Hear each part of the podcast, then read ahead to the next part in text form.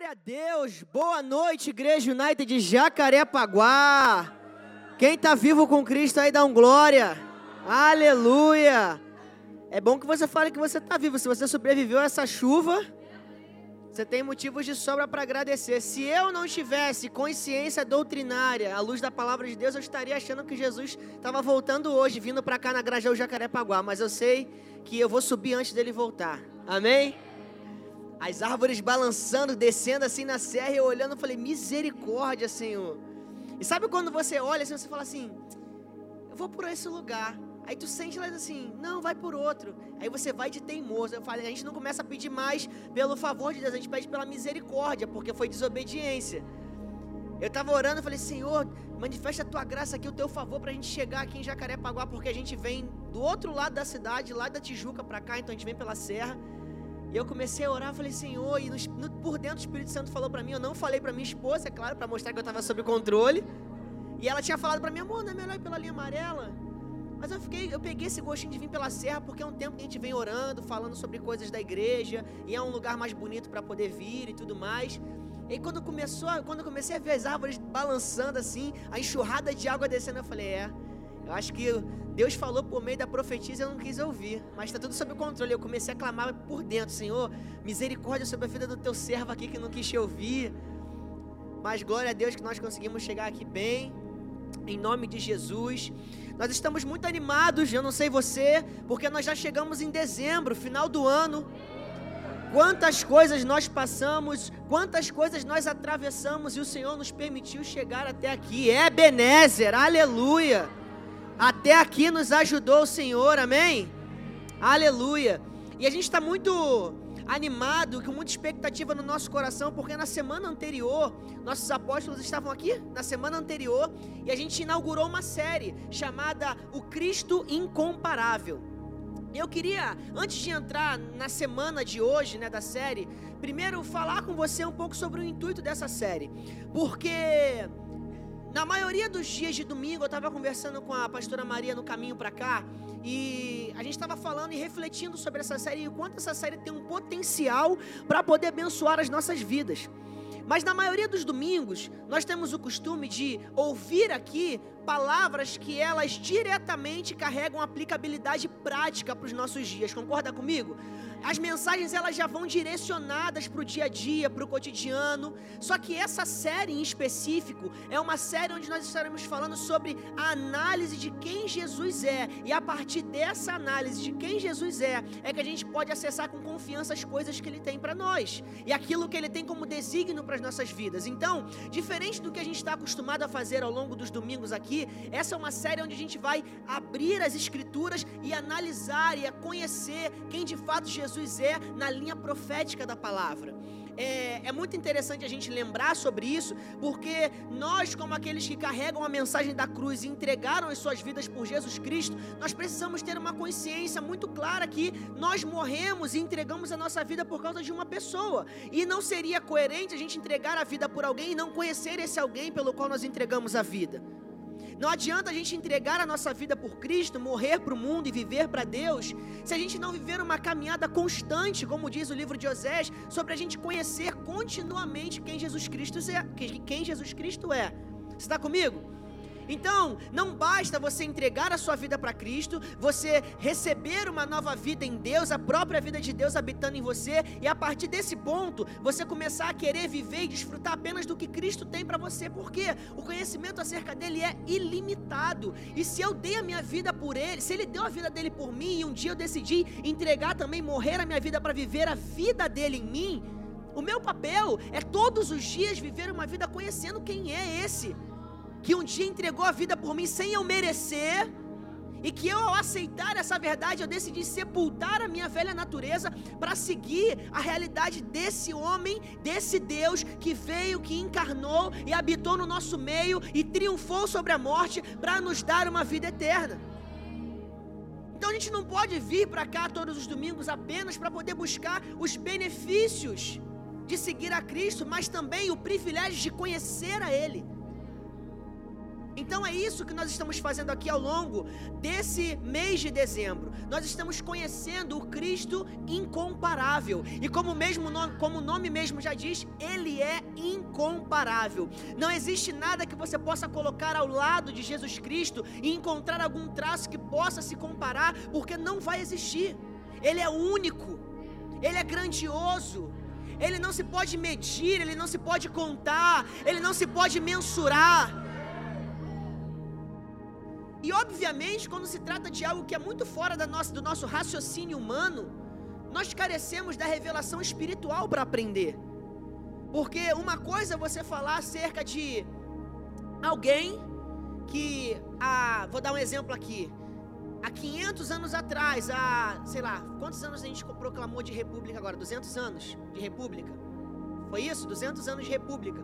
Uma coisa é a gente começar a falar sobre a proclamação da república e falar sobre alguém que há 200 anos atrás levantou a proclamação da nossa república. Outra coisa é você tentar colocar na sua mente, imaginar na sua mente, no seu intelecto limitado, alguém que é.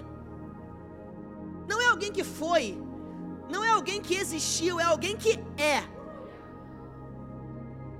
Na sua mente natural começa já a ser estranho por aí, porque você não conhece alguém que é. No passado, ele é. O tempo verbal nem casa, mas ele está fora da conjugação verbal. No presente, ele é. No futuro, ele é. Por isso, ele é incomparável. Por isso que ele é algo que nós precisamos de revelação espiritual para compreender e para discernir.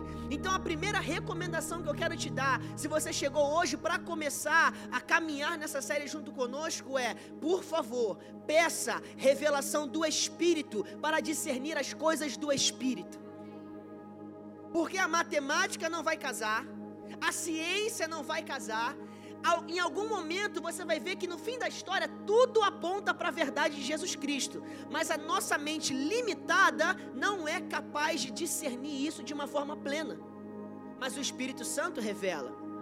Então eu peço para que você hoje, antes da gente entrar nessa mensagem, feche seus olhos, curve a sua cabeça e nós vamos agora orar para que o Espírito Santo possa nos ajudar e para que nós possamos entender tudo aquilo que nós iremos aprender da parte do Senhor nessa noite. Deus, Obrigado por estarmos aqui na tua casa, obrigado por estarmos diante da tua gloriosa presença. Obrigado por essa igreja, obrigado, Pai, pelas pessoas que o Senhor trouxe até aqui hoje. Nós cremos que elas não vieram por acaso aqui. Nós cremos que elas não vieram por uma coincidência aqui. Elas vieram porque a tua vontade era que elas estivessem aqui nessa noite, nesse tempo, nessa hora. Espírito Santo, nós te pedimos que o Senhor venha abrir o nosso entendimento, rasgar os nossos corações transmitir dos céus para a nossa natureza, para a nossa vida, aquilo que vem do trono de Deus como revelação, para que nós possamos andar em vitória, em certeza e em triunfo nessa terra. Pai, nós levamos todos os nossos pensamentos cativos à, obediente, à obediência de Cristo e nós agora declaramos, Pai, uma mente despida de qualquer preocupação, uma mente despida de qualquer, Pai, peso, memória, sentimento, e agora nós queremos estar diante do teu altar, bem apresentados em prontidão para receber o pão da vida sobre nós. Essa é a nossa oração, Senhor. No nome do Senhor Jesus Cristo. Amém, amém e amém. Aleluia. Eu tô com muita expectativa para essa noite e vou dizer para você que é uma expectativa completamente espiritual, porque no espírito, porque naturalmente falando não é um tipo de mensagem que eu sou inclinado a pregar e a ensinar. Principalmente quando fala de ensino, para mim já é um pouco mais difícil. Mas eu tenho visto que Deus tem moldado um pouco o meu chamado em relação a isso, e glória a Deus por isso. A gente vai é, passeando e na, na, na, vontade de Deus e conhecendo, e Deus vai moldando a gente. Eu, eu tenho visto isso, eu quero encorajar vocês sobre isso. Não se limitem a se enxergar apenas como você é hoje, mas Deus pode te levar para um outro lugar amanhã, para uma outra revelação em outro dia. Há dois anos atrás eu não me, me imaginava ensinando a palavra. sempre me vi como um pregador da palavra, mas eu tenho me visto o Senhor me levando para esse lugar e glória a Deus por isso. Talvez se você me visse num culto lá em Vila da Penha dois anos atrás e agora, você fala, não é possível, são duas pessoas diferentes. Glória a Deus que a mensagem é a mesma, mas existe uma forma de conduzir e de manifestar agora diferente. E eu acredito que é oportuno para esse tempo. Afinal, nós estamos vivendo um processo um período onde, nesse tempo em que nós vamos entrar, 2022, o Senhor nos deu uma palavra. E parte dessa palavra é que nós vamos viver um ano onde viveremos uma igreja fundamentada na palavra de Deus. E uma igreja fundamentada requer de ensino de doutrina, ensino da palavra. Então a minha oração todos os dias diante do Senhor é: Senhor, me capacita naquilo que eu não me acho nada pronto para fazer. E glória a Deus pela unção, que ela faz além do que a gente pode entregar. Amém? Aleluia. E hoje a gente vai dar continuidade a essa série falando sobre a pré-existência do Cristo. E eu quero te encorajar, como eu falei na reunião de voluntários na semana passada, foi isso? Sobre como nós seremos bons ouvintes e praticantes da palavra. Foi semana passada? Então eu quero te lembrar sobre isso. Se você pode, abra seu bloco de notas, abra o seu caderno, o que você puder para escrever essa palavra, porque eu creio que é necessário você meditar nela ao longo dessa semana e ao longo da sua vida como um todo. A palavra de Deus ela não se desatualiza. Esse mesmo caderno que você está pegando aqui hoje, daqui a 20 anos você pode abrir para o seu filho e falar para ele: Filho, esse é o Jesus Cristo que nós servimos até hoje. Então anote tome notas e permita que essa palavra transforme a sua existência. Amém? Aleluia. Então a gente está falando sobre a pré-existência de Cristo. Ora, então a gente já está vendo que o subtítulo dessa mensagem concorda com o título: Um Cristo incomparável e um Cristo pré-existente. É algo que não é normal de se ver olhando no olhar natural. Algo que pré-existe é algo que existe antes da existência. Está comigo? Algo que pré-existe é algo que existe antes da existência. E antes que você ache que eu surtei aqui, de novo, tome no espírito, porque essa palavra é para você receber no seu espírito. Não condicione ela a um desenho, a um mapa na sua cabeça, a, um, a, um, a uma arrumação na sua mente de como pensar em alguém que era, que é, que há de vir, mas que já existiu, mas que nunca nasceu. Se você ficar pensando isso de uma forma racional, você vai bater parafuso.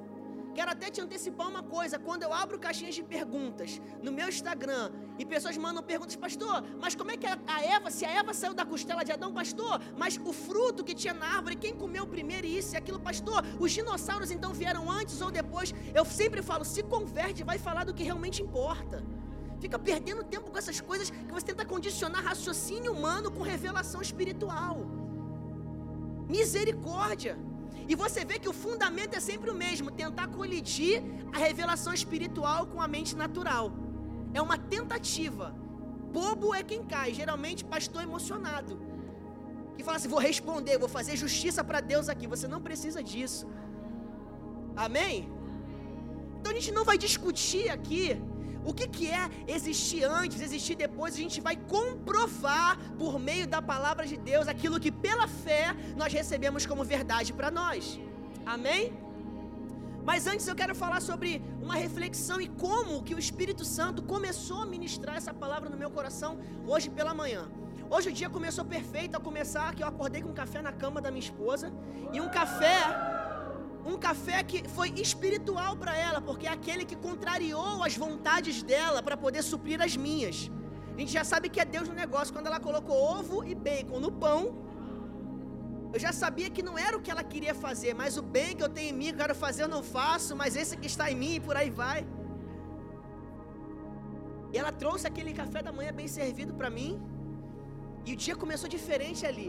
Começou ainda diferente porque hoje, por mais que o tempo esteja estranho, Deus foi gracioso com a gente. Lá no posto 11, no Leblon, estava aquele sol e aquela praia que eu costumo dizer, o praião de domingo. Aquela praia, não sei explicar o que aconteceu de uma hora para outra que acabou o mundo. Mas a gente conseguiu aproveitar uma praia antes de vir para o culto. Como teve um culto só hoje, deu para a gente ir na praia, curtir uma praia, Siãozinho, comeu bastante areia hoje, nem almoçou, de tanta areia que ele comeu. Foi maravilhoso. E nisso tudo eu já estava vendo, eu falei assim, esse vai ser um bom dia. Sabe quando você acorda e fala assim, esse é um bom dia? E talvez para você que chegou aqui hoje, você não tenha vindo de um bom dia até aqui, mas Deus ainda pode mudar a tua sorte hoje, agora. Por quê? Porque o dia ainda não acabou, querido. E não tem como você ficar da mesma forma depois de receber a palavra de Deus. Então, hoje foi um bom dia para mim, naturalmente falando espiritualmente falando. Talvez para você não, até aqui, mas eu quero te lembrar de outra coisa. O apóstolo Pedro fala: os nossos irmãos ao redor do mundo inteiro estão passando pelas mesmas provações que nós passamos. Às vezes é você um dia, num dia difícil, outras vezes é o teu irmão num dia difícil. Não se ache o único sofrendo e vivendo um cenário caótico em um dia da sua vida. Esse um dia não determina aquilo que Deus é na tua história. Amém? Mas hoje foi um dia bom. E aí eu estava na praia, Tava bem legal, o Sião lá comendo areia, comendo areia, comendo areia, comendo areia. Depois ele começa com a ideia de tirar a fralda do nada. E ele quer tirar de qualquer jeito a fralda, mas estava tudo legal. E eu parei e olhei para uma rocha assim, que estava do lado direito ali no final do posto 11, subindo pro Vidigal. Ali é os dois irmãos? É, não é? Aí eu sempre, eu sempre fico olhando para aquela rocha quando a gente está lá. Ali é o nosso lugar que a gente estabelece ali. Hã? Ah, segredo? Não, pode me encontrar lá, não tem problema não. Eu não uso shortinho de flamingo curtinho na praia, tá? A galera da barra gosta do shortinho de flamingo. Tô brincando. Sem preconceitos aqui. Mas eu sempre fico intrigado olhando e eu sou uma dessas pessoas que gosta de admirar, principalmente o Rio de Janeiro. Eu sou muito brasileiro e minha esposa já é mais europeia. Eu gosto do Brasil. E sempre que a gente está indo para a praia, ela sabe disso. Ela diz que eu sou cansativo com as coisas que eu falo, que eu repito as mesmas coisas sempre, igual velho. A gente está indo para a praia, eu paro e falo: Nossa, o Rio de Janeiro é muito lindo, né? É um privilégio a gente estar é, é, tá perto de um lugar, viver num lugar onde pessoas saem do mundo inteiro para vir para cá para passar alguns dias. E todo dia eu falo isso, ela já está aqui reclamando que eu estou falando de novo. E eu fico intrigado com a beleza do rio, prédios. Aí quando você chega ali, você atravessa o túnel, você vê de um lado uma lagoa linda e do outro lado dos prédios da montanha a praia. E é muito bonito toda aquela formação. E eu fico olhando e intrigado mais uma vez, pensando, gente, como que essa água não atravessa para cá para fora? E como fica concentrado de uma forma tão bonita e organizada aquilo ali? E como que tem uma linha, parece que foi pintado a dedo, a divisa entre as montanhas, os morros, né? E a água. E realmente foi, pelo nosso Criador. Eu, intrigado, olhando para aqueles montes, eu comecei a pensar: quanto, quanto, tempo será que tem o Morro dos Dois Irmãos? Olhando, falei: quanto tempo? Por quê? Eu já estava é, meditando na palavra que nós estaríamos compartilhando hoje sobre a pré-existência de Cristo. E eu comecei a fazer indagações acerca da existência das coisas que estão ao nosso redor.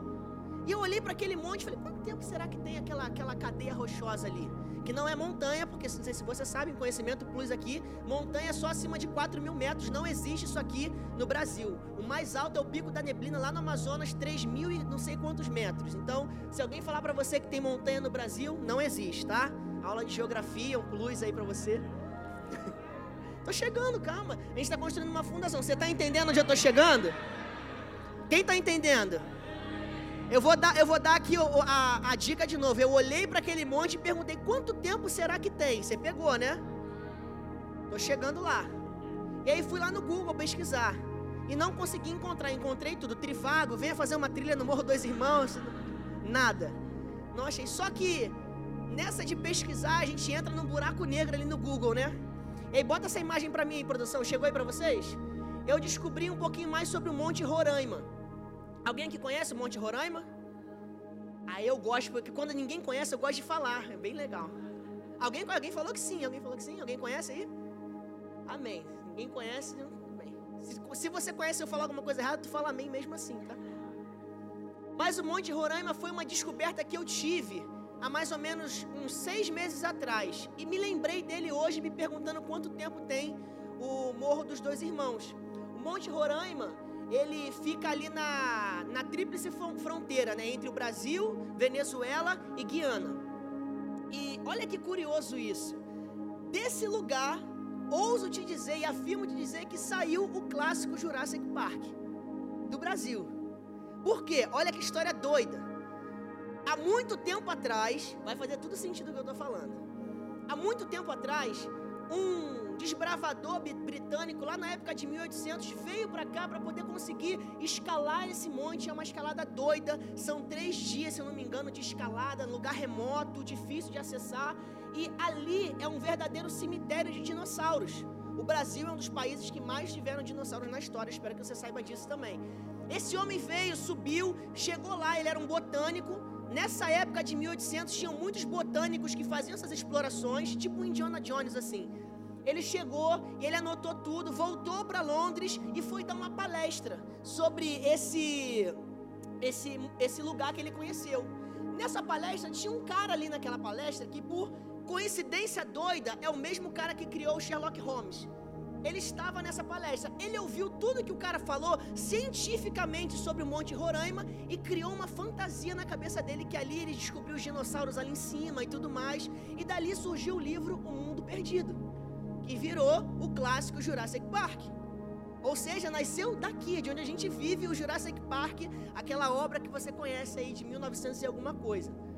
E eu comecei a pensar sobre isso, comecei a me questionar, que loucura. Coisas que você não tem o acesso, né, e o conhecimento, e você escuta de ouvir falar de outras pessoas, você pinta a história que tu quiser na tua cabeça. O cara estava numa palestra sobre esse monte, e ele ouviu de um jeito, passou de outro e ficou famoso. Uma coisa que não tinha nada a ver com o que o cara estava falando na hora. Mas ficou famoso. E era algo que tem, olha quanto tempo tem o Monte Roraima: 1,8 bilhão de anos. É o período triássico da história, antes do Jurássico, muito antigo, mais de 250 bilhões de anos atrás existia toda essa história, 250 milhões de anos atrás. Então, olha quanto tempo tem esse monte e eu olhei para isso, ouvindo essa história e pensei: caramba, esse cara pegou uma história de algo muito antigo e fantasiou do jeito dele. E eu começo a pensar sobre Jesus, aquele que é. Não é aquele que tem 1,8 bilhão de anos. Não é aquele que tem 250 trilhões de anos. É aquele que é. É aquele que antes de sair o primeiro minério que ia formar toda essa cadeia rochosa, ele já é. Eu pensei, nossa, quantas histórias a gente pode inventar e criar acerca dele, já que é algo tão antigo e que não tem comprovação por tanto tempo que passou dessa história daquele que é. Quem que comprova verdadeiramente aquele que é? A palavra de Deus. A gente não precisa percorrer, ouvir de pessoas falando, de pessoas contando, mas sim a palavra de Deus é fidedigna para que a gente receba toda a revelação plena daquele que é, do Cristo que sempre existiu, da pré-existência de Jesus Cristo. Então, todas as vezes que você estiver admirado com a criação divina, eu quero que você seja arrebatado por essa revelação de pensar: uau, isso pode ter tantos anos, mas Jesus Cristo é. Isso pode ter o tamanho que for, a formação que for, mas Jesus Cristo é. E é sobre isso que a gente vai estar falando hoje aqui ao longo dessa mensagem. João, capítulo 1, verso 1. O destino dessa mensagem hoje é fazer com que você saia daqui ainda mais apaixonado por Jesus, ainda mais admirado por Jesus, ainda mais impactado por aquilo que ele é. Amém? João, no capítulo 1, no verso 1, a palavra está dizendo: no princípio, aquele que é a palavra já existia. A palavra estava com Deus e a palavra era Deus. Cadê? Deixa eu me achar, me perdi. Ele existia no princípio com Deus, por meio dele, Deus criou todas as coisas e sem ele nada foi criado. Aleluia. Louvado seja Deus. Então, nós estamos explorando nessa semana da série aquele que era, que é e que há de vir. Você está comigo? O que a gente vai ver ao longo das Escrituras é que nós somos apresentados de Gênesis a Apocalipse a um Cristo que não apenas existe hoje, fora do tempo na carne, mas existia inclusive fora do tempo antes da sua encarnação. Algumas vezes nós confundimos e por falta de revelação e até de ensino bíblico, e olhamos para esse texto de João 1, e eu já ouvi pessoas num entendimento raso e glória a Deus que nós temos as igrejas abertas para poder ensinar por meio da revelação do alto a verdade sobre Cristo.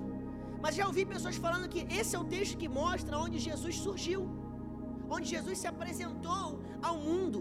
E eu quero te dizer que até mesmo antes dele se apresentar em carne ao mundo, ele já se apresentava ao mundo no Antigo Testamento como Cristo. Isso é carência de ensinamento bíblico de ensinamento bíblico na sã doutrina da palavra de Deus. Porque Jesus Cristo ele não nasceu nesse lugar aqui. Jesus Cristo ele não conhece o nascimento biológico que nós conhecemos, porque ele sempre existiu. Quando ele nasce em carne, aquilo ali foi a manifestação da matéria para cumprir um propósito, mas ele sempre existiu.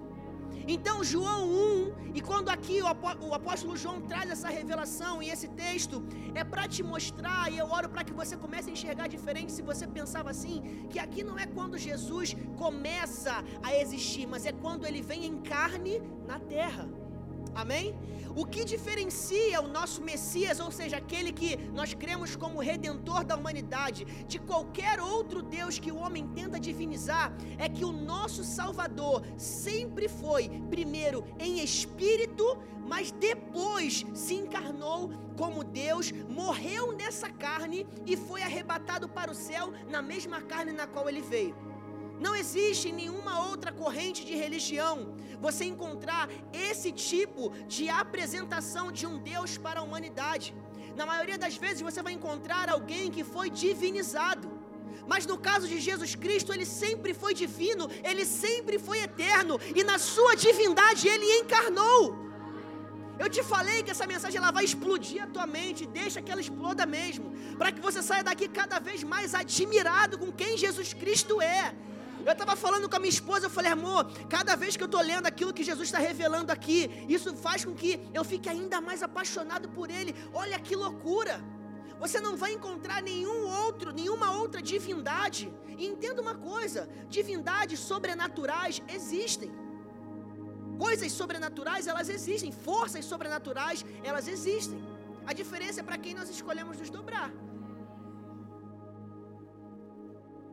Me permita ser, inclusive, respeitoso para dizer, mas olha, por exemplo, como é apresentado as divindades das religiões de matriz africana.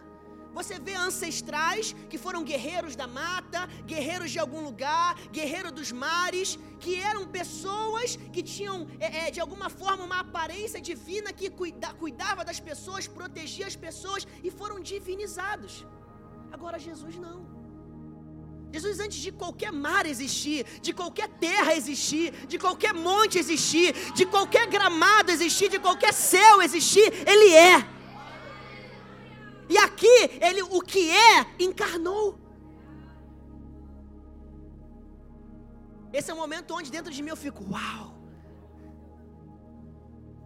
E quando eu tento imaginar de alguma forma natural isso, eu falo, esquece. Esquece. Aleluia. E olha que interessante, como eu te disse, ele é primeiro em espírito e depois encarnou como Deus, ele morre nessa carne e Atos no capítulo 1 comprova que ele ascende aos céus na mesma carne na qual ele morreu. Portanto, agora, olha que interessante, nós temos um mediador perfeito entre Deus e o homem. A palavra fala que só há um mediador entre Deus e a humanidade, e esse é Jesus Cristo. Porque ele se tornou o Deus homem. E ele media a nossa relação com o Pai, sendo ainda hoje, como fala lá em 1 Timóteo, o próprio Jesus Cristo que está no céu também em carne. O corpo de Jesus não está na terra. Os ossos de Jesus não estão na terra. Você conhece disso, amém? Você tem essa certeza, essa revelação? Porque se você não. Ih, pastor, isso aí é história. Não, isso não é história, é a profissão da nossa, é a confissão da nossa fé verdadeira. O crente em Cristo Jesus, que crê na ressurreição, crê na ressurreição completa, espírito, alma e corpo. Não existe nenhuma busca arqueológica que encontre ossos de Jesus, cabelo de Jesus. O corpo dele não está aqui. Então, João ele fala em João 1:1 que no princípio era o verbo, o verbo estava com Deus, e o verbo era Deus. Mais tarde ele reforça mais uma vez a preexistência, essa realidade da preexistência de Cristo, lá em 1 João 1:1. E ele fala: "Aquele que era desde o princípio". E você vê isso correspondendo com a revelação de Moisés em Gênesis 1:1. No princípio criou Deus os céus e a terra. Nesse lugar, Deus não estava se preparando para criar Jesus. Jesus estava ali na criação do mundo. Aleluia. Depois a gente vê o apóstolo Paulo declarando sobre Jesus em Colossenses 1,16: Porque por ele todas as coisas foram criadas, nos céus e na terra, as visíveis e as invisíveis, sejam tronos, sejam dominações, sejam governantes, sejam autoridades, Todas as coisas foram criadas por meio dele e para ele, e ele é antes de todas as coisas, e todas as coisas subsistem nele. Aleluia. E o objetivo de apresentar biblicamente a pré-existência de Cristo para a igreja, é para que nós possamos entrar num lugar onde a gente tenha fornecido por meio da palavra uma estrutura para a nossa fé no Cristo de Gênesis a Apocalipse. Porque se a gente não tem o conhecimento da pré-existência dele e o conhecimento daquele que sempre existiu, não faria sentido a gente ler de Gênesis a Malaquias. Porque a nossa fé se baseia no Filho de Deus que veio para nos salvar e redimir a nossa vida ele sempre existiu. De Gênesis a Malaquias ele existe, de Mateus a Apocalipse ele está ali. Para alguns, talvez isso seja um pouco estranho, mas eu vou te mostrar ao longo dessa, dessa mensagem que ele está ali, que ele se apresenta ali, que ele mostra ali que é real quando a revelação fala que o Cordeiro estava ali desde o início da humanidade, desde antes do início da humanidade. Então, a pré-existência eterna do Filho de Deus é uma doutrina também crucial para a gente fortificar a doutrina da Trindade também. O Pai, o Filho e o Espírito Santo, mais uma vez, nenhum deles apareceu de Deus em algum momento. Todos eles sempre é. Entendeu? Eles é. Aleluia. Então a gente precisa entender e o Natal é muito oportuno para falar sobre isso, porque de novo eu quero que você saia daqui admirado e impactado por uma revelação fresca de quem ele é. Então a gente entende aqui que o nascimento de Jesus, do menino Jesus em Belém, não foi sua origem. Foi apenas o lugar da sua encarnação. Então a gente precisa ter essa consciência, porque ela traz a afirmação que nós cremos que ele sempre existiu. Belém não foi o lugar da origem de Jesus, foi o lugar da encarnação de Jesus. E um dia, a terra será o lugar também da sua coroação. Tá comigo? Aleluia. Aleluia. Por que, pastor, a terra será o lugar da coroação de Jesus? A palavra fala isso. Jesus ele vai ser coroado e ele reinará na terra. Isaías, no capítulo 9, versículos 6 ao 7, fala sobre o seu nascimento e sobre o seu reinado futuro. Porque um filho nos nasceu, um filho nos foi, um menino nos nasceu, um filho nos foi dado. O governo vai descansar em seus ombros e será chamado maravilhoso, conselheiro, Deus forte, Pai da eternidade, príncipe da paz. Seu governo e sua paz nunca terão fim. Ele governará com imparcialidade e justiça do trono do seu ancestral Davi por toda a eternidade. Então aqui, Isaías, o profeta Isaías traz a revelação do seu reinado e do seu reinado na terra. Por que a comprovação do seu reinado na terra? Aqui está dizendo: ele governará com imparcialidade e justiça do trono de quem? Do seu ancestral Davi. Onde está o trono de Davi? Não está no céu, está na terra. O trono de Davi não subiu com a sua morte. O trono de Davi permanece na terra, lá em Jerusalém. E a promessa aqui é um dos textos que apresentam que o reinado de Jesus Cristo na terra será literal e literalmente acontecerá nessa terra na qual nós pisamos. Algumas vezes nós confundimos né, a, a, ideia de que esse reinado de Jesus é quando novos céus e, novas ter e nova terra surgem aos nossos olhos. Não. O reinado de Jesus vai acontecer aqui. Jesus vai ser um líder real reinando aqui, nesse lugar. E após os seus mil anos de reinado nessa terra, é que veremos novos céus e nova terra descendo a esse lugar. E aí a gente sai desse estado de linha do tempo natural e entramos na eternidade de fato, para sempre, nesse reinado eterno. Eu estava conversando com o apóstolo Joshua antes de vir para cá entregar essa mensagem para vocês e falando com ele sobre essas referências acerca do reinado de Jesus e falei para ele, falei, pai, me, me fala para mim, é, mostra para mim alguns outros textos que existem, né, e que mostram é, esse reinado de Jesus na terra. E ele me deu alguns textos. Foi agora, 25 minutos atrás, estava lá em cima e eu quero compartilhar com você também. 2 Samuel no capítulo 7. Lucas capítulo 1, verso 31, só anota essa referência. 2 Samuel 7, Lucas 1, 31, Zacarias 4, do 1 ao 21.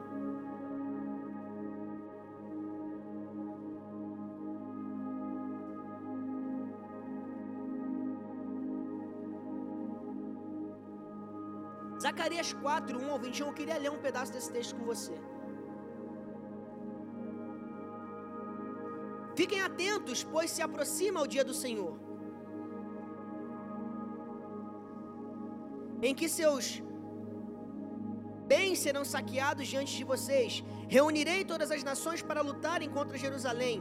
A cidade será conquistada, as casas serão saqueadas e as mulheres violentadas. Metade da população será levada para o exílio e o restante será deixado na cidade. Então o Senhor sairá para lutar contra essas nações como fez no passado. Naquele dia seus pés estarão sobre o monte das oliveiras, a leste de Jerusalém. Esse texto claramente não está falando sobre o arrebatamento da igreja, mas sobre a segunda vinda de Jesus Cristo. Como nós temos aprendido até aqui, dois eventos distintos cumprindo um propósito eterno. Por que, que esse texto fala sobre a segunda vinda e não sobre o arrebatamento? Porque aqui Zacarias traz a revelação e a, re, e a revelação para nós que os pés de Jesus pisará o mesmo lugar onde ele ascendeu, que foi no Monte das Oliveiras. Então aqui é Cristo vindo à terra e não a igreja indo a Cristo, que é o evento do arrebatamento. Tá comigo?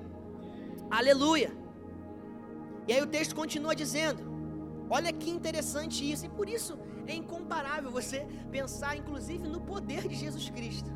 Olha o que o texto diz: O monte se dividirá ao meio, formando um vale muito amplo de leste a oeste Metade do monte se desloca, deslocará para o norte e metade para o sul. Vocês fugirão pelo vale, pois ele se estenderá até Azal. Sim, vocês fugirão como fugiram do terremoto nos dias de Uzias, rei de Judá. Então o Senhor, meu Deus, virá com todos os seus santos. Olha aqui agora, depois, e aqui existem vários eventos acontecendo nesse mesmo texto. Então, mais uma vez, comprova que é a segunda vinda de Jesus, porque fala que o Senhor está vindo com os seus santos. E aí o texto continua e ele diz: Naquele dia as fontes de luz deixarão de brilhar, ainda assim sempre será dia. Só o Senhor sabe como isso acontecerá. E aqui é onde eu te falo, não tente entender aquilo que só o Senhor sabe. E ele continua dizendo: não haverá dia nem noite, como sempre houve, pois mesmo à noite haverá claridade. Naquele dia fluirão de Jerusalém águas que dão vida. Metade das águas correrão para o Mar Morto e metade para o Mediterrâneo. Fluirão continuamente, tanto no verão como no inverno. E o Senhor será rei sobre toda a terra. Naquele dia haverá um só Senhor, e somente seu nome será adorado. Aleluia. Aleluia. Isso aqui é só para que você tenha esperança do que está por vir para nós. Amém? É interessante você lembrar também E eu acho importante a gente frisar algumas coisas aqui, mesmo que de forma muito superficial, e te encorajo depois a buscar todo o conteúdo preparado com muito carinho do nosso apóstolo para vocês a respeito dos ensinos dos últimos tempos. Mas é bom que você tenha entendimento de quem você é em cada revelação profética sobre os últimos tempos, para que você não tome com pesar aquilo que não é seu, para que você não tome com desespero aquilo que não é para você mas para que você tenha revelação de quem você é na linha profética do tempo de Deus. Quando Deus fala aqui sobre esses eventos por meio de Zacarias, a primeira sessão está falando sobre os eventos que correspondem aos que ficam na terra após o arrebatamento. A gente entra no lugar onde a palavra fala que nós voltamos como os santos do Senhor para o reinado de Jesus na terra. Aleluia! Amém. É só um, bônus aqui, mas eu quero te encorajar a buscar e, e realmente é, construir um interesse por aprender mais sobre isso, porque isso fala sobre o nosso destino. Amém? Isso fala sobre a veracidade da nossa fé e de Cristo Jesus, aquele que nós professamos todos os dias. Isso fala sobre o amor que Deus tem por nós. Isso fala sobre a nossa preservação nessa terra. Aleluia. Isso fala sobre a justiça de Deus. Isso fala sobre um Deus justo, um Deus bom um Deus que se importa com os seus filhos. Amém? Vamos continuar. Até me perdi aqui, aleluia. Achei. Então, esses textos aqui, a prova da sua encarnação nos revela que ele existia antes. Então, assim como ele declara lá em João 8,58, anote isso aí, João 8,58, ele diz: Antes que Abraão existisse, eu sou. Antes que Abraão existisse, eu sou.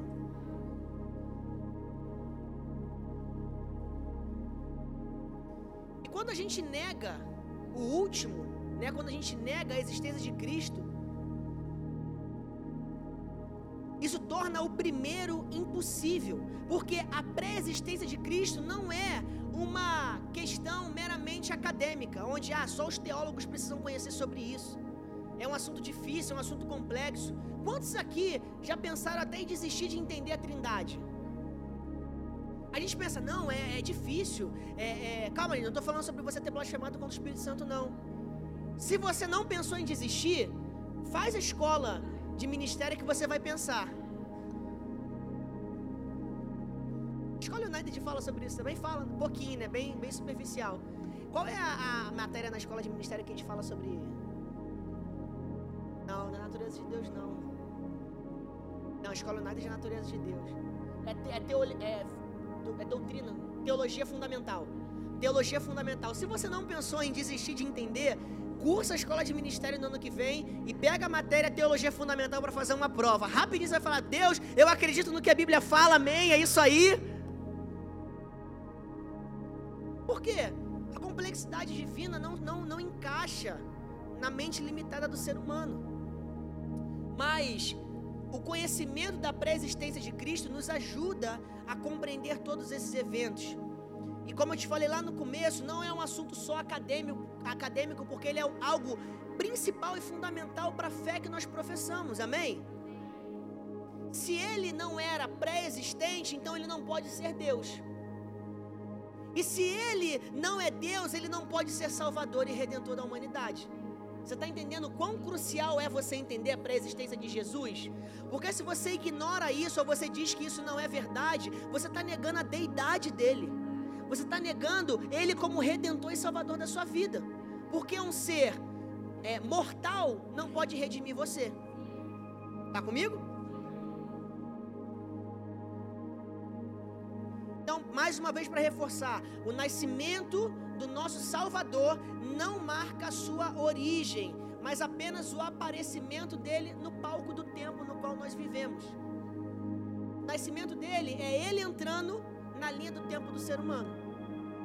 Tá comigo? Jesus, nascido na carne, Deus entre os homens, ele tornou-se o lugar de encontro da eternidade e do tempo. A fusão da divindade da humanidade, a junção do céu com a terra. Olha que interessante isso. É literalmente o que acontece quando Jesus ele vem à terra. o encontro do ser eterno com um tempo limitado. É chocante. É forte. E novamente, mais uma vez eu digo: sua origem não estava relacionada ao seu nascimento, nem a sua natureza dependente da sua ancestralidade humana. Por que, que a gente vê a palavra falando sobre descendente de Davi? Porque ele precisava cumprir os escritos messiânicos, a palavra do próprio Deus acerca da sua vinda. Deus falava por meio dos profetas e a revelação era que ele nasceria da, da dinastia davídica. E é, quando você entende isso, inclusive, você começa a entender por que a dinastia davídica sempre foi preservada, mesmo diante de tantos sofrimentos. Por que, que Judá foi tão preservado, mesmo diante de tanta opressão? Porque existia um plano e um propósito eterno. Existia um propósito divino. Judá, mesmo sendo a menor, ela era preservada ela conseguia continuar mesmo diante das dificuldades. Porque o Messias nasceria da raiz de Judá.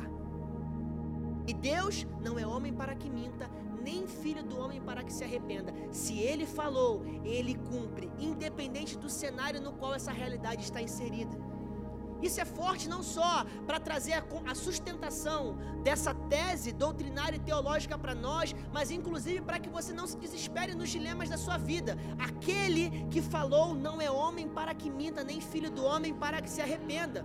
Se ele falou que ele tem planos de paz para a sua vida, planos de justiça para a sua vida, planos de te fazer prosperar, independente se você é o menor entre todos, se você tem vivido um cenário onde pessoas tentam, é, é a, a, a, o cenário tenta te oprimir, se ele falou, ele não é homem para que minta, nem filho do homem para que se arrependa.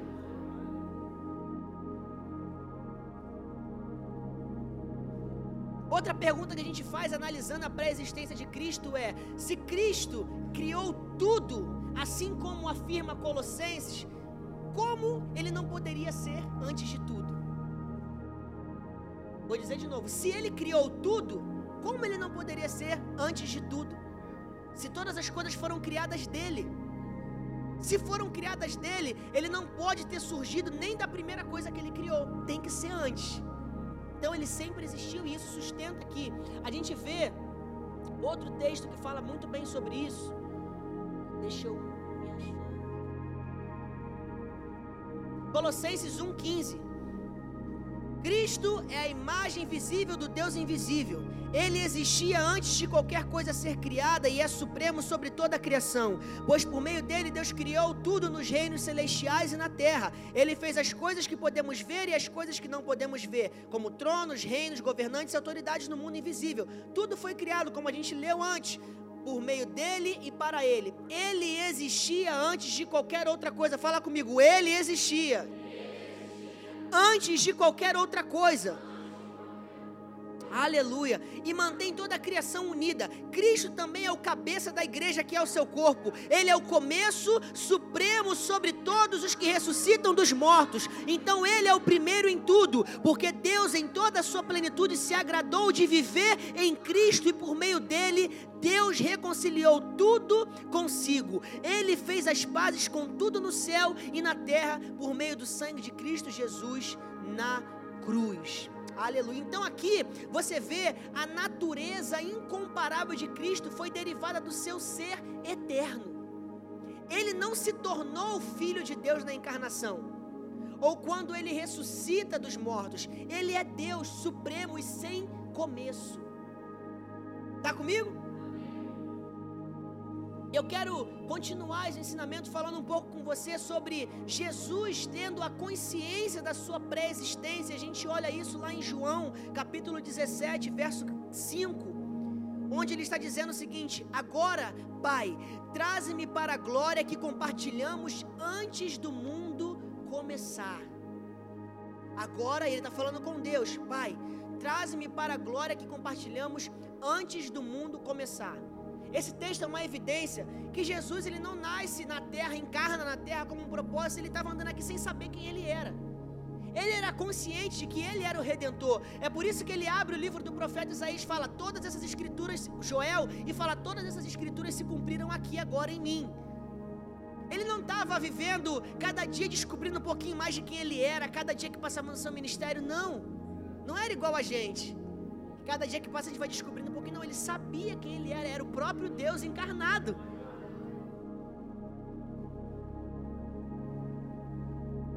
O fato de Jesus ser manso não fazia de Jesus um inconsciente de quem ele era. Não fazia de Jesus ingênuo sobre o seu poder. O fato de Jesus ser humilde, ter abrido mão, ter aberto mão da, aberto mão da sua deidade, do seu poder, não o faz inconsciente de, de tudo aquilo que ele tinha em Deus daquilo que ele tem. Está comigo?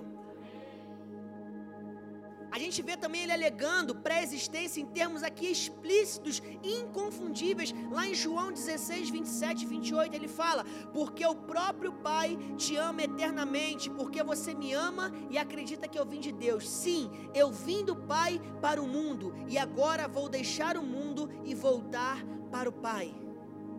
Todos os homens que nós conhecemos, todas as pessoas que passaram pela nossa vida, todas as pessoas que cruzaram a nossa história, pessoas que a gente admira e até mesmo pessoas que não tivemos a oportunidade de conhecer, mas que são seres admiráveis para nós, são pessoas que passaram pela vida no clímax natural das coisas, como seres biológicos, como um novo ser, como pessoas que nasceram de um ventre e tudo mais. Jesus também veio de um ventre. Mas a diferença é que quando a gente olha para Jesus, ele não se limitou aos traços biológicos. Algo muito curioso que eu penso sobre isso, e não estou estabelecendo uma doutrina aqui, é que existe uma grande discussão e eu sou uma pessoa completamente avessa a essa discussão. Das pessoas que falam, Jesus não é como as pessoas falam, os traços de Jesus. Jesus não é, é, é, desse jeito, Jesus não tinha um cabelo assim, Jesus não tinha um olho assim. A gente tem que voltar lá para poder ver onde que erraram com a imagem de Jesus, e isso, isso e aquilo. Porque se Jesus nasceu no meio dos judeus e tudo mais, eu entendo que, coerentemente falando, o mais apropriado é que ele fosse semelhante aos seus irmãos judeus, ao povo de Israel. Mas ao mesmo tempo, a gente não pode sustentar essa verdade nesse princípio, porque Jesus não teve traços biológicos nem de José nem de Maria, mesmo nascendo do ventre de Maria. Você sabe disso? Maria abrigou a encarnação, a, a matéria onde o Verbo encarnou, mas Jesus não tem traços biológicos dela. Estou falando isso para você com toda a convicção que eu tenho no meu coração por meio da palavra de Deus. É por isso que o mediador entre Deus e os homens é Jesus e ponto. Ninguém mais intercede por nós senão Ele.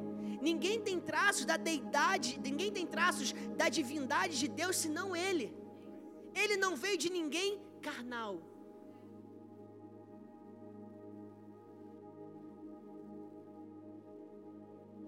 Pastor, você está viajando. Hebreus 7, capítulo 3. Não há registro de seu pai ou mãe ou qualquer de seus ancestrais, sem começo ou fim para sua vida, ele permanece um sacerdote para sempre semelhante a Deus. Esse é o Cristo, pré-existente e incomparável, uma reivindicação que nenhum outro ídolo terreno pode reivindicar também. Pode filmar, Igor, fica à vontade, tá? E pode colocar isso no Instagram. Amém? Ele fala para Nicodemos lá em João capítulo 3, verso 13: Aquele, eu sou aquele que desceu do céu e você vê muitas vezes também ele falando da sua consciência sobre a sua pré-existência, como por exemplo em João 17, 24: Pai, eu quero que estes que me deste para estar comigo onde estou, então eles poderão ver toda a glória que você me deu, porque me amou antes mesmo do mundo começar. Está comigo? Vamos continuar. Agora a gente vai andar nesse ensinamento falando sobre Cristo no estado pré-existente, falando sobre as aparições de Cristo na antiga aliança. E como eu te falei, Cristo já se apresentava como aquele que vinha da parte do Senhor já na antiga aliança. O Antigo Testamento ele é repleto do estado pré-existente desse Cristo incomparável que nós seguimos e a gente pode ver isso sendo apresentado na aparência do anjo do Senhor. Quando a palavra apresenta o anjo do Senhor falando aos profetas, em diversos momentos, esse anjo do Senhor é o próprio Cristo falando. Eu vou te mostrar em alguns textos o porquê. E Jesus Cristo, ele não deve ser confundido com anjos, com A minúsculo, como mensageiros, aqueles simples arautos, né, seres celestiais que trazem a mensagem de Deus. Mas como o próprio anjo do Senhor, não apenas dele, mas o anjo do Senhor. O anjo do Senhor, ele sempre falou como se fosse Deus. Ao contrário de Gabriel trazendo uma mensagem da parte de Deus. Ele falou sobre Deus, mas Gabriel fala sobre Deus na terceira pessoa. Como a gente vê em Lucas 1, 11 e 13. Mais abaixo, a gente vai botar aqui, eu quero ler para você algumas referências que mostram o anjo do Senhor. Gênesis 16, 7 a 10. Anota, a gente vai correr para não ler todos os textos, mas você pode conferir depois com calma. Aqui é o anjo do Senhor, ele aparece a Agar e fala na primeira pessoa. Gênesis 22, 16. O anjo do Senhor aparece a Abraão e fala como Deus na primeira pessoa. Gênesis 32, o anjo do Senhor luta com Jacó em uma aparição na primeira pessoa. Gênesis 31, depois de encontrar essa pessoa, Jacó afirmava ter visto Deus face a face e se curva e se curvava diante dele. Gênesis 31. Nenhum anjo, servo do Senhor, mensageiro do Senhor, permitiu ao vir à terra adoração a ele. Então, essa é uma evidência que esse anjo que se apresenta a Jacó não era um anjo da classe de Gabriel, como anjos mensageiros, mas próprio, o próprio Cristo pré-existente se apresentando na terra. A gente também vê o Cristo pré-existente em outros lugares, Daniel 7, 13 e 15. Daniel explica esse anjo como aquele que é semelhante a um filho do homem. O próprio Jesus se denomina em Marcos 10, 45 como aquele que é semelhante ao filho do homem. A gente vê Daniel 3,35 também, ele falando, esse anjo como um filho de Deus. E essa era a crença dos primeiros pais da igreja, que aquele que acompanhou Sadraque, Mesaque e Abednego na fornalha ardente, eles falavam sobre ele ser como filho de Deus, realmente era Jesus Cristo naquele lugar. Êxodo 3, a gente vê que Jesus é o anjo na sarça ardente. Sabemos que o anjo ele não era Deus o Pai, mas o seu anjo com S maiúsculo, cujo anjo poderia ser outro que não Jesus Cristo. Josué 5, 13 e 15. Como foi com Jacó, Josué não desanimou quando se curvou diante do comandante dos exércitos apresentado nesse texto um termo que é frequentemente usado para designar Jesus Cristo. O texto fala: quando Josué estava perto da cidade de Jericó, ele olhou para cima e viu um homem parado à sua frente com uma espada na mão. Josué foi até ele e perguntou: Você é amigo ou inimigo? Nenhum dos dois, respondeu ele. Eu sou o comandante do exército do Senhor. Com isso, Josué caiu com o rosto no chão em reverência. Estou às suas ordens, disse Josué. O que você quer que o seu servo faça? O comandante do exército do Senhor respondeu: Tire suas sandálias, pois o lugar onde você está é santo. E Josué fez conforme lhe foi dito. A gente vê que no Antigo Testamento, que os textos, as evidências bíblicas nos mostram, é que Deus ele veio na forma de um homem, enquanto na encarnação ele se tornou o homem de fato. Você está comigo? Mas em ambos os testamentos é a mesma pessoa da divindade o Filho eterno por meio de quem o Deus invisível aparece ao homem. Aleluia. Outra coisa interessante é que Deus ele assumiu a forma humana antigamente só em propósitos limitados e temporários. Você vê as aparições temporárias disso acontecendo. Mas quando Cristo nasceu, ele assume a humanidade para sempre. Por que, que eu estou falando isso? Hoje ele ainda é o homem Cristo Jesus. 1 Timóteo 2, capítulo 5.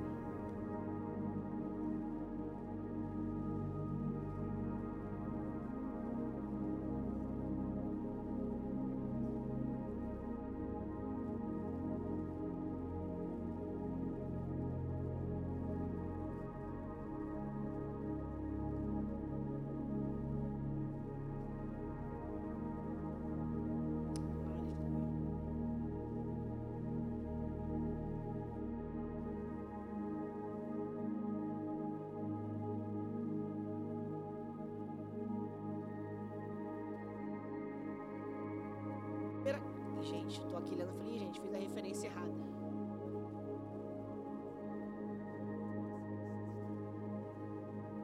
1 Timóteo 2,5, a palavra está dizendo: pelos reis e por todos os que exercem autoridade, para que tenhamos uma vida tranquila e pacífica, com toda a piedade e dignidade isso é bom e agradável perante a Deus, nosso Senhor e Salvador, que deseja que todos os homens sejam salvos e cheguem ao conhecimento da verdade. Pois há um só Deus e um só mediador entre Deus e os homens. Se a palavra está falando sobre mediação, está falando sobre a aliança na qual nós estamos pós-ressurreição de Jesus, porque a mediação só acontece após a morte e a ressurreição de Jesus Cristo. E ele continua e diz o seguinte: pois somente um Deus e um mediador entre Deus e Cristo. Ele diz o que? Depois disso, Jesus Cristo, o homem. Então, ele ascende aos céus ainda com a sua humanidade, ainda no seu corpo. A diferença é que ele está num corpo glorificado.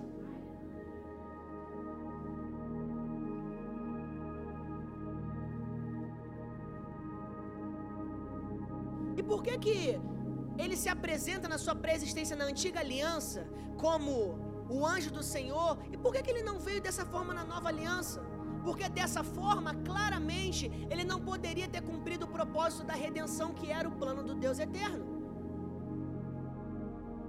Porque Cristo, ele poderia ter vindo em forma angelical. Mas então os homens, nós pecadores, não poderíamos ter sido redimidos. Porque anjos não podem morrer por seres humanos, porque anjos não morrem. Nenhum anjo seria competente para substituir um pecador. Hebreus capítulo 2, verso 14.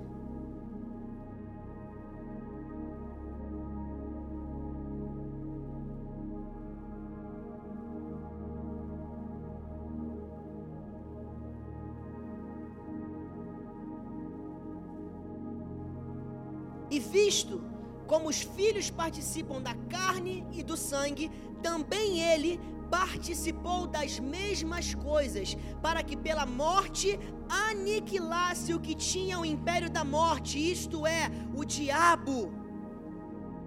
Aleluia. Aleluia. Então, o plano redentor de Deus, mesmo antes da fundação do mundo, como diz lá em Efésios capítulo 1, verso 4, 4 era que Cristo realizaria os propósitos da sua vontade.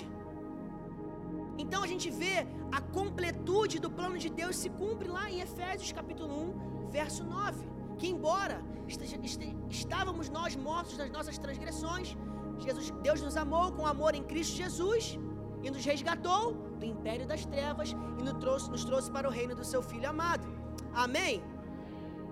Então, tudo isso é para te mostrar que esse Jesus Cristo na qual nós servimos não é um Deus de ontem, de mil anos atrás, de dois mil anos atrás, de três mil anos atrás, de quatro mil anos atrás, de dez mil anos atrás e nem de dez milhões de anos atrás nem de 20 milhões de anos atrás, nem de 1 bilhão de anos atrás, nem de 300 trilhões de anos atrás.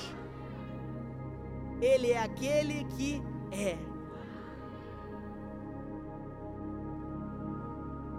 E a minha oração é para que você saia daqui nessa noite Todas as vezes em que você estiver diante desse Deus e diante do Senhor Jesus, que tem a sua vida habitando dentro de nós, você não perca o senso de admiração e de impacto por aquilo que Ele é. Que você não perca o senso de grandeza daquilo que Ele é. Que você não perca o senso de espanto santo daquilo que Ele é. Porque há de se espantar qualquer homem quando nós olhamos para essa realidade que ele carrega.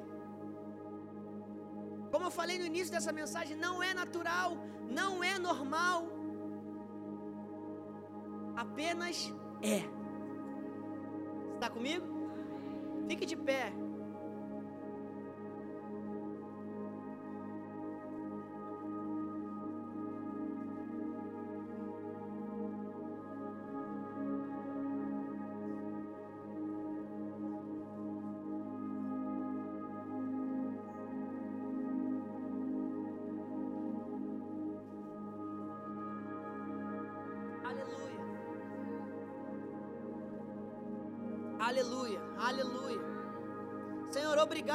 Revelação, mais uma porção de revelação daquilo que o Senhor é para nós. Obrigado, Senhor, porque o Senhor é santo, o Senhor é incomparável. Obrigado porque os teus propósitos já estavam firmados nos céus antes da humanidade existir. Pai, isso nos mostra que não existe nenhuma circunstância capaz de nos assombrar. Não existe nenhuma circunstância capaz de nos atormentar. Não existe nenhuma circunstância capaz de nos abalar. Porque nós servimos a um Deus que é a nossa vida foi salva por um Cristo que é aquele que sempre existiu. E aquele que sempre teve o controle de todas as coisas e o domínio nas suas mãos. Espírito Santo, obrigado porque o Senhor tem derramado sobre nós porções de revelação fresca acerca daquilo que claramente trará para nós a segurança para que continuemos a corrida, crendo que todo o nosso sustento vem daquele que sempre existiu. Obrigado por isso, Senhor. Obrigado por isso, Senhor. Eu te agradeço por essa igreja, eu te agradeço por essa mensagem. Eu te agradeço porque ao ouvir sobre a sua preexistência, nós conseguimos contemplar o seu coração desejoso em nos resgatar. Nós conseguimos contemplar o seu coração desejoso em nos acolher, em nos trazer de volta. E ainda que no curso natural das coisas, as coisas fugiram do controle humano, não fugiram do teu controle, porque o Senhor sempre teve nas tuas mãos o cordeiro provido para nós.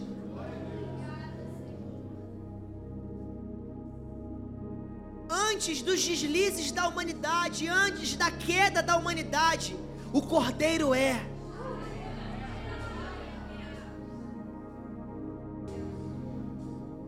Desde antes da fundação dos séculos, o Cordeiro é.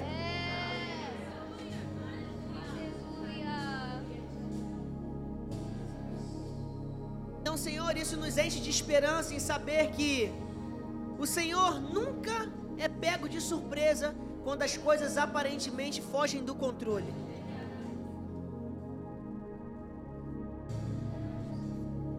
Jesus é a provisão antes de tudo existir.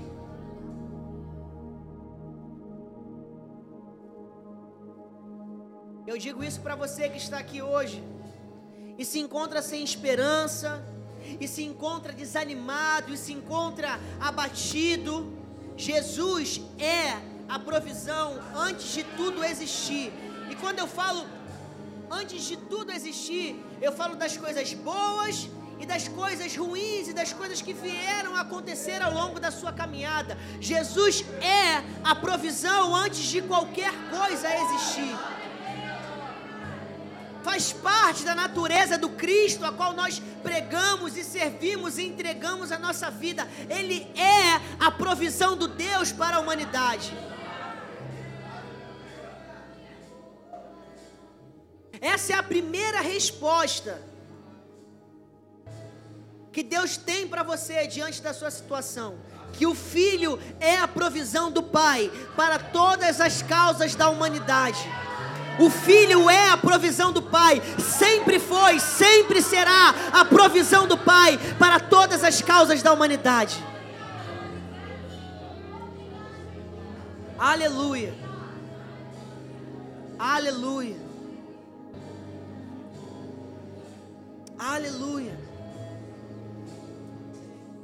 Eu estou te dizendo isso para que aí do seu lugar você possa descansar na certeza que seja em qual for o estágio em que a sua vida se encontra hoje, Por mais que em alguns momentos a gente possa até vir a pensar que algo fugiu do controle da mão de Deus, que algo escapou do controle da mão de Deus, deixa eu te falar uma verdade: o plano sempre esteve preparado.